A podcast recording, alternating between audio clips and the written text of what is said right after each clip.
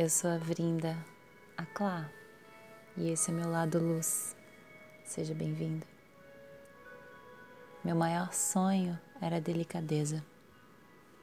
A pessoa que você conhece hoje não era assim. Não vou viajar ao passado para julgar-me. Não me faço mais esse serviço, mas viajo com o propósito de entender-me.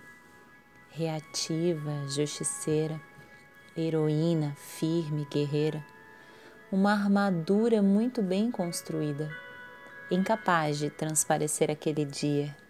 Chegando em casa após uma jornada esgotante de trabalho, girando a chave, trancando a porta e me entregando ao chão. Sentada no chão frio, com as costas jogadas na porta de madeira, cabeça baixa e um rio de choro desesperado um cansaço imenso e não pontual, um acúmulo de coisas que sabia, mais outras que esqueci e tantas que escondi.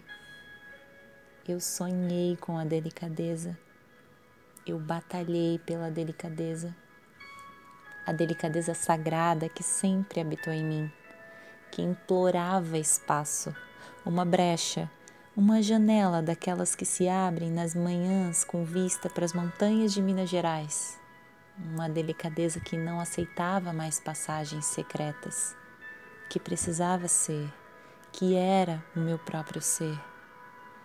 Eu sonhei com a delicadeza de hoje, a delicadeza da presença, essa que observa, ouve, lê e contempla seres e situações essa que traz a calma, a harmonia delicada de mim, essa movida pela minha alma, a delicadeza que toca outro coração com ternura, a delicadeza que estende o bem-querer, essa de filmes com paisagens de campos verdes e flores multicolores e borboletas, existe hoje no filme da minha vida terrena.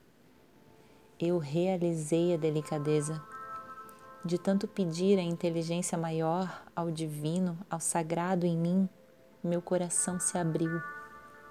Comecei a curar minhas feridas, comecei a reequilibrar e redirecionar as minhas energias e viajamos ao nosso encontro.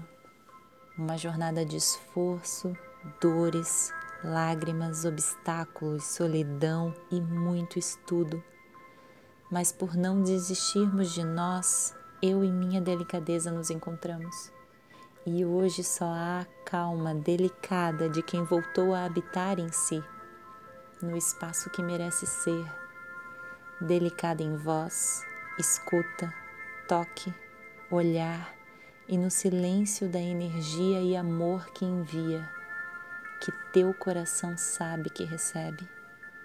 Se nos distraímos por um instante, uma força poderosa nos reaproxima e reconstrói, renova, refaz tudo delicadamente.